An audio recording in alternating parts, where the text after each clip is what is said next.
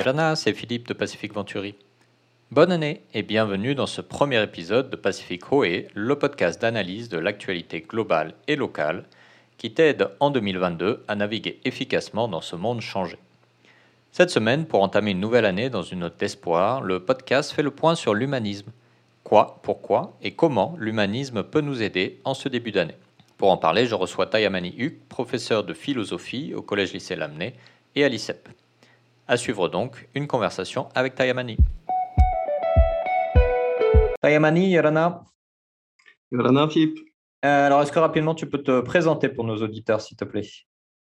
Alors, je m'appelle Tayamani Huck, je suis professeur de philosophie au lycée Lamennais depuis 15 euh, ans maintenant et ça fait 5 ans que je suis enseignant à l'ICEP également.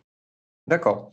Euh, alors, cette semaine, on t'a invité parce qu'on parle un petit peu philosophie et notamment humanisme. Alors, j'imagine qu'on pourrait y parler euh, pendant des heures, mais est-ce que très brièvement, tu peux nous rappeler ce qu'est l'humanisme et d'où viennent ses origines? Ok, alors je vais essayer de, faire deux choses, à la fois de voir le côté historique de l'humanisme assez rapidement, et surtout pour moi le plus important, c'est l'esprit de, l'humanisme. Mhm. Par rapport au côté historique, l'humanisme, bon, c'est le XVIe siècle, l'époque de la Renaissance, et euh, ce qui est important, c'est que euh, les penseurs à cette époque veulent établir une rupture avec la scolastique du Moyen Âge. Mhm. Et euh, ce qui est important, c'est que cette rupture-là, elle va se faire par une volonté de revenir à l'Antiquité. Donc euh, la Renaissance, c'est quoi? C'est faire renaître les idéaux de l'Antiquité. Mmh. Et donc, on veut revenir à l'homme antique. Et c'est ça qui est intéressant, c'est que j'essaye de dépasser la scolastique du Moyen Âge par un retour au texte originel. Parce que la philosophie, par exemple, au Moyen Âge, il y avait déjà euh, on va dire, euh, une approche de la philosophie, mais c'était une interprétation à travers euh, la Bible. Il fallait que la philosophie soit compatible avec le christianisme, puisque c'était l'idéologie dominante de l'époque. Et le but, c'était de revenir en deçà de cette mainmise, on va dire, du christianisme. c'était revenir en deçà. Donc, pour revenir en deçà, il faut revenir au texte originel. Voilà. Mmh. Donc, quand tu dis texte d'origine, c'est les penseurs grecs, euh, c'est ça, les penseurs grecs, euh, les penseurs latins, etc. Mais après, euh, souvent on croit que, par exemple, un humaniste, c'est quelqu'un qui a beaucoup de connaissances, ce qui est vrai d'ailleurs. Mais c'est pas ça l'essentiel de l'humanisme. Il me semble que ce qui caractérise l'humanisme, c'est surtout, c'est surtout la volonté, on va dire, de revenir à la culture véritable. Et ce qui me semble intéressant, en tout cas dans l'esprit de l'humanisme, c'est la distinction, il me semble essentielle, entre la culture et l'érudition. Hmm.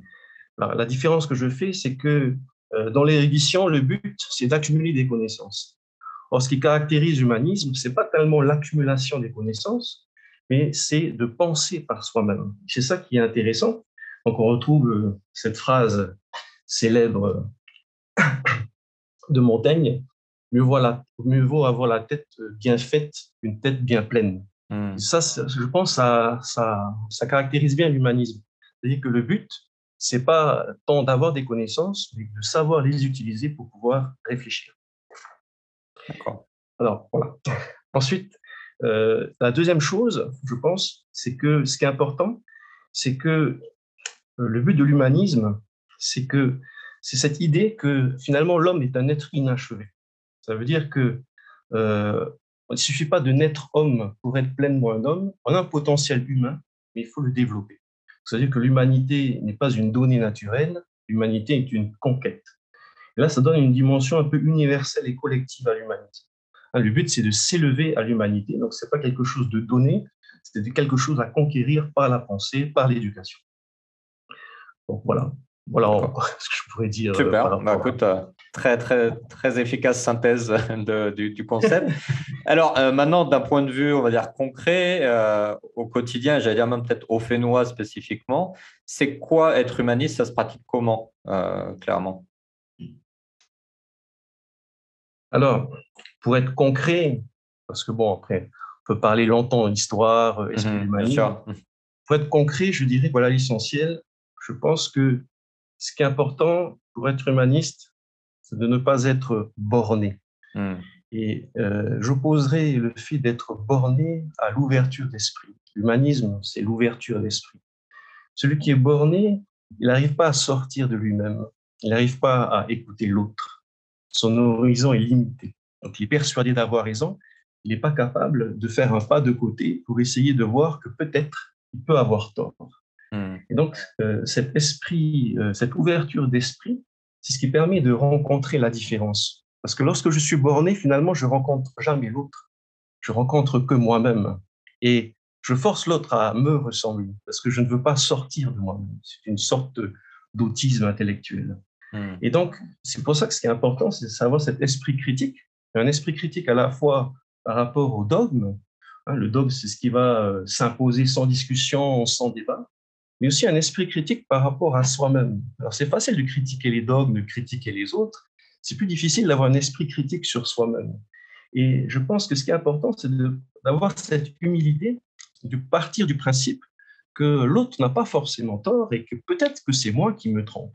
Alors c'est plus difficile hein, de, de, partir du principe que l'autre a peut-être raison et que moi j'ai peut-être tort. Hmm. Et c'est la condition de l'écoute. Parce que si je pense avoir raison et si je suis persuadé que l'autre a tort, jamais je ne vais écouter l'autre. Et c'est comme ça que je reste enfermé en moi-même. C'est comme ça qu'on parvient à des débats un peu stériles. Et c'est cette humilité qui permet euh, aussi donc du coup la tolérance. Je tolère l'autre. Pourquoi? Parce que j'accepte le fait que j'ai peut-être tort et que je, l'autre a peut-être raison. C'est ce hmm. qui permet la coexistence d'ailleurs des, des différences dans une société. D'accord. Donc concrètement, c'est non non, bah, c'était juste pour essayer de, de, résumer ta pensée. Est-ce que concrètement, ça veut dire bah, d'être curieux de, de, plein de choses, de, poser des questions, de voilà, d'avoir cette humilité, de se dire, bah, je, je, un peu à la Socrate, je sais que je ne sais pas, donc euh, bah, je m'ouvre un peu à tout pour être sûr de, de voir toutes les perspectives. Euh, exactement. Euh, s'ouvrir, à, s'ouvrir à, à, tout, c'est pas juste être curieux. Alors, je, je, je prendrai une image c'est l'image, euh, je, pense, enfin, c'est l'image du, touriste et du voyageur, même si hmm. c'est toujours un peu. Euh, le, voyageur véritable, lorsqu'il voyage, il rencontre l'autre et cette rencontre le transforme. Alors que le touriste, euh, peu importe le pays qu'il va visiter, il reste toujours dans le même circuit touristique. Hmm. Bon, on parle du tourisme, voilà. Et, du coup, voilà, il ne sort jamais de lui-même. Il a beau voir tous les pays du monde, il reste toujours lui-même. Alors qu'un véritable voyage, c'est un, lieu où, quand je reviens, eh ben, je suis transformé. Donc, ce n'est pas juste une simple curiosité, je dirais, touristique, mmh ce serait plutôt euh, le, euh, la tentation du voyage et la possibilité aussi de se transformer par la rencontre de l'autre. Voilà. D'accord. Et donc, le, fait de ne pas avoir peur aussi, justement, de changer et d'être changé.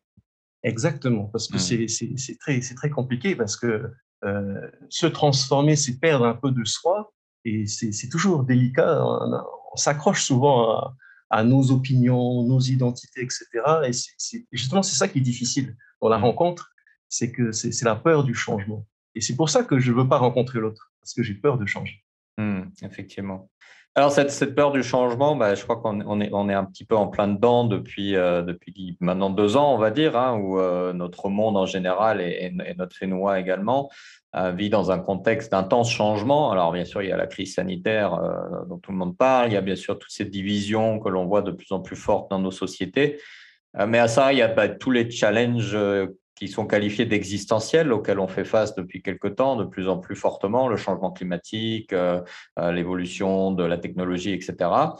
Euh, tout ça, c'est beaucoup de gros changements, des changements systémiques, des changements de fond de nos sociétés. Ça peut être relativement épuisant pour, pour l'individu face à, l'immensité de toutes ces, toutes ces difficultés.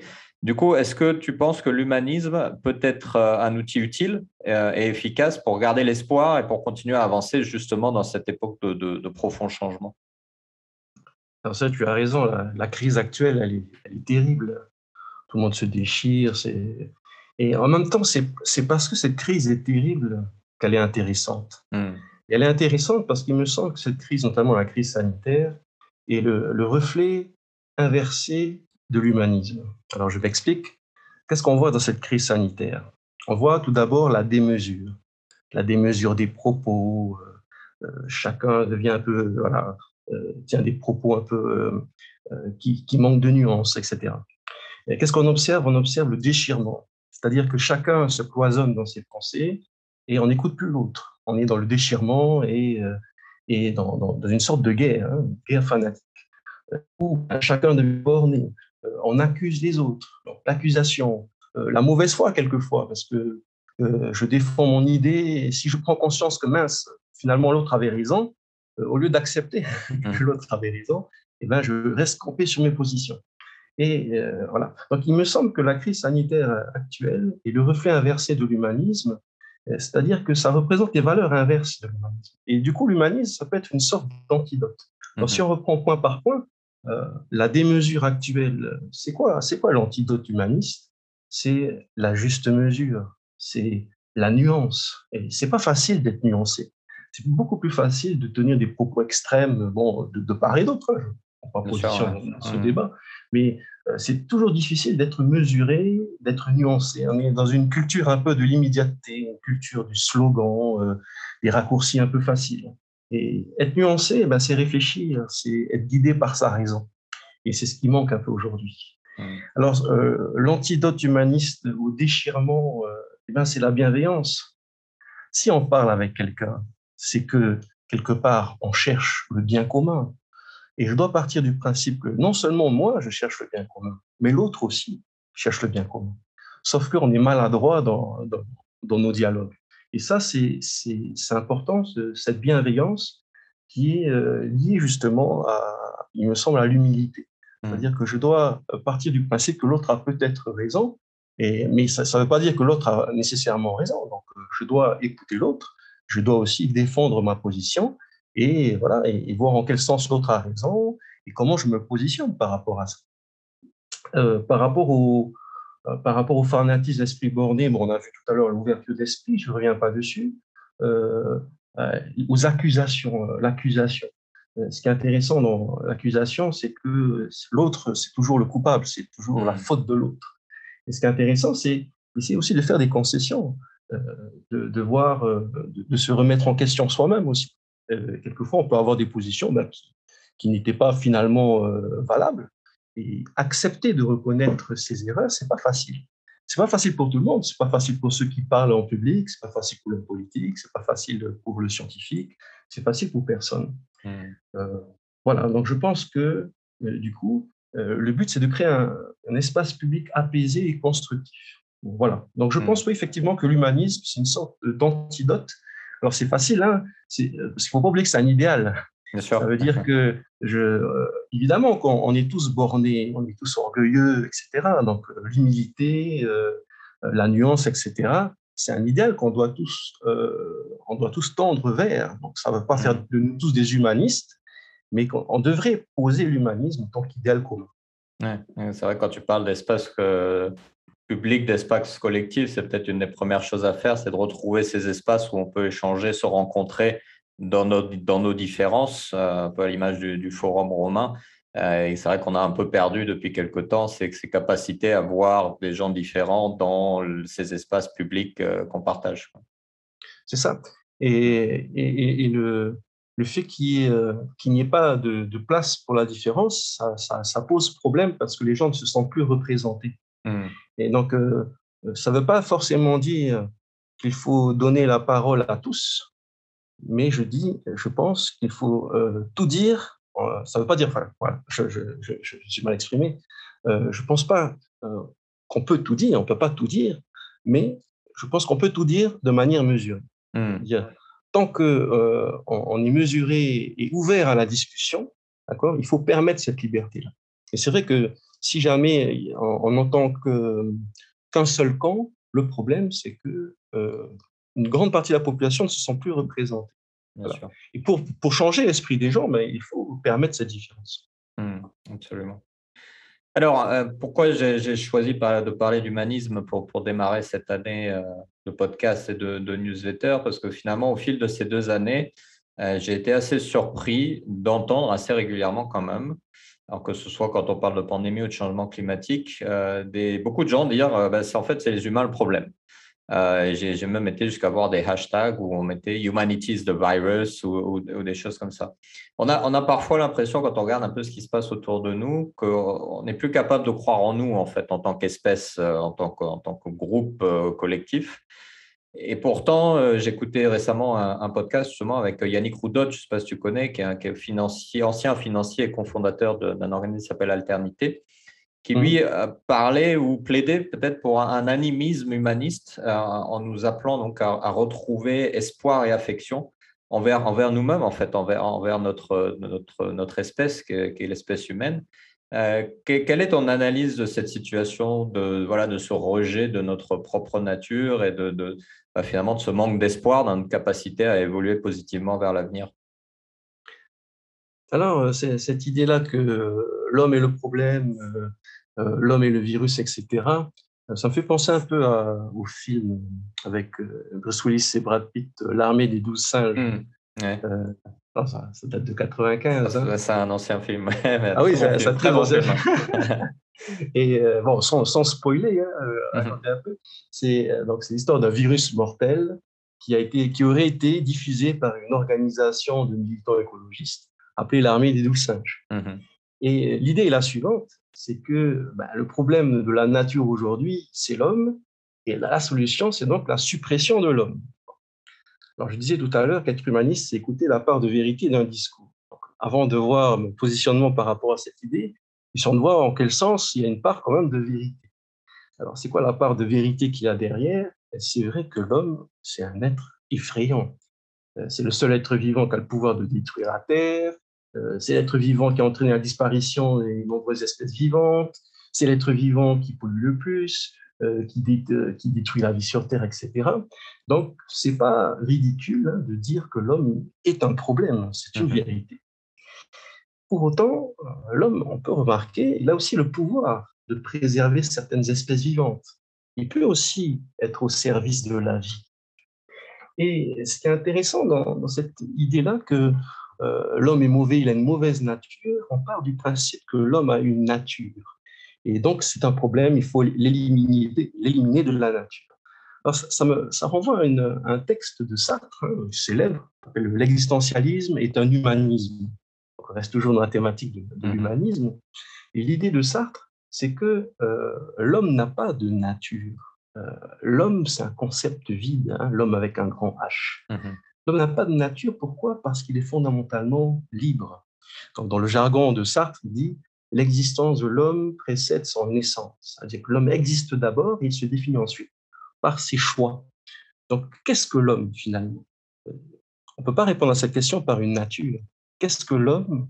Ben, L'homme est ce qu'il choisit d'être. Et ça détermine non seulement ma vie personnelle, mais mes choix personnels, ça détermine aussi l'essence de l'humanité dans son ensemble. Alors ça, prend l'exemple de la résistance.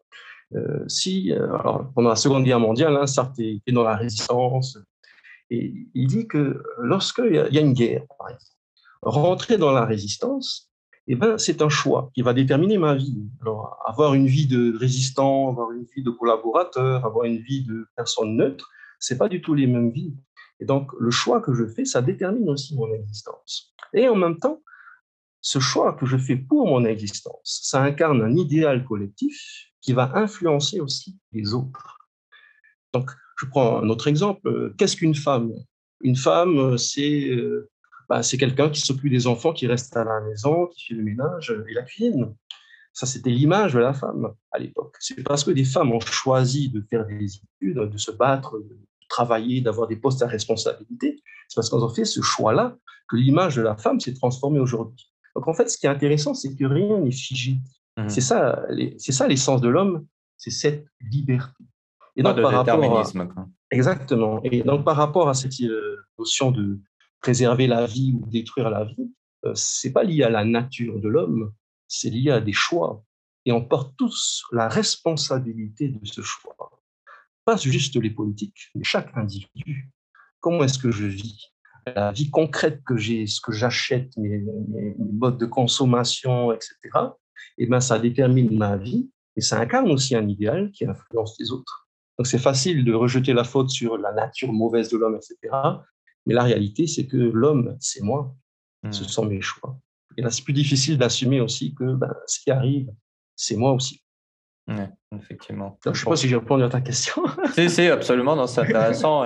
J'allais dire, pour jouer un petit peu avec les mots, euh, par nature, je suis libre de mes choix, mais je n'ai pas le choix de la nature des conséquences de mes, de mes décisions, finalement, finalement. Et donc, ça appelle à beaucoup aussi d'humilité dans la façon dont on fait ses propres choix, en se disant, bah, c'est mhm. peut-être les miens, mais ils ont quand même des conséquences euh, sur tout le monde. Donc, euh, en n'oubliant pas qu'on voilà, qu'on est, on est une espèce qui est collective et, qu'il faut, il faut garder cet élément en tête. Voilà, c'est exactement ça. Hmm.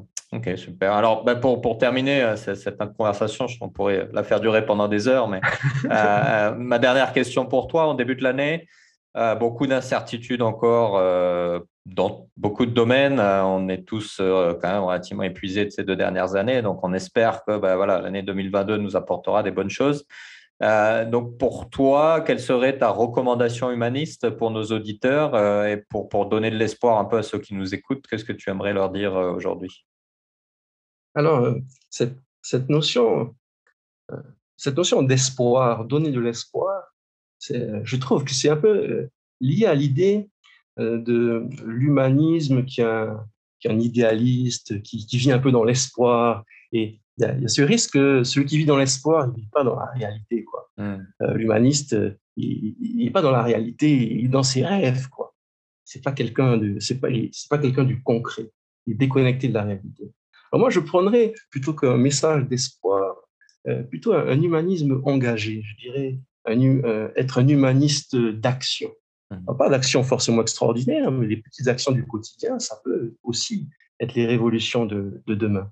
Et euh, ce qui est important, c'est euh, d'être guidé par l'esprit humaniste. Et donc, l'esprit humaniste, comme on l'a vu, c'est prendre la décision de, ben, penser par soi-même, euh, d'éviter la, pensée unique. Mais penser par soi-même, c'est pas être enfermé en soi. Penser par soi-même, c'est être capable d'écouter l'autre. C'est être capable aussi de changer d'avis. C'est être capable aussi de reconnaître ses erreurs. Et donc, ce qui est important, c'est voilà, d'incarner aussi cette humilité qui va permettre la tolérance et la coexistence pacifique des mmh. différences. Une coexistence pacifique des différences sans renoncer au dialogue. Hein. Ça ne veut pas dire, mais écoute, tu penses ce que tu veux. Non, on n'est pas d'accord, mais on discute. Et en discutant, ben, on se transformera tous les deux. Donc euh, voilà, si cet idéal, il peut être euh, le mien et euh, pour l'année 2022, ça peut être déjà pas mal. déjà, je ne suis pas toujours à la hauteur de cet idéal, donc je vais déjà essayer de prendre ça pour moi. Effectivement, bah, tant qu'on fait l'effort, c'est déjà un, bon démarrage. et, je repense à ce qu'un de mes collègues dit souvent, l'espoir n'est pas une stratégie. Euh, donc effectivement, c'est peut-être les petites actions du quotidien et, déjà essayer d'atteindre euh, les valeurs qui sont, euh, qui sont les nôtres collectivement, individuellement, et ça peut peut-être déjà aider à faire avancer les choses dans la bonne direction. C'est ça, exactement. Super. Bah, écoute, Tayamani, merci beaucoup de nous avoir accordé un peu de ton temps. Euh, bonne rentrée, du coup, c'est d'ici une semaine, si je ne me trompe pas. Euh, c'est ça, c'est ça. Et, merci en tout cas d'avoir partagé tes, idées avec nous. Ben, merci beaucoup, Bonne journée. Merci. Nous sommes des êtres inachevés. Comme nous le rappelle brillamment Tayamani, l'humanisme est cet idéal que l'humain se suffit à lui-même, tout en admettant que l'individu en tant que tel n'est pas suffisant s'il se limite à sa perception, à sa propre connaissance, à son propre point de vue. L'humanisme, par l'amour qu'il porte à l'humain dans son ensemble, et donc à l'autre, nous invite toujours, avec beaucoup d'humilité, à apprendre de l'autre, à simplement nous ouvrir à ce que l'autre a à nous dire. Une invitation à la collaboration et à la différence. Fort de cette attitude, il nous appartient en ce début d'année 2022 d'être des voyageurs, voyageurs dans le temps futur, en allant découvrir ce qu'il vient, avec beaucoup d'ouverture d'esprit et de curiosité, et non plus seulement à être touristes du quotidien, à nous focaliser uniquement sur nos besoins et nos habitudes immédiates. N'hésite pas à partager cet épisode avec ton entourage et à le noter ou le commenter sur ta plateforme de podcast préférée. Si tu veux en savoir plus sur le sujet de l'humanisme, n'hésite pas à aller voir la newsletter Tehoe qui sort cette semaine sur ce thème. Tu peux la retrouver sur notre site internet www.pacificventuri.com/tehoe et tu peux également t'y inscrire pour ne jamais manquer un numéro. À la semaine prochaine pour un nouvel épisode, un nouveau thème. Prends bien soin de toi, Nana.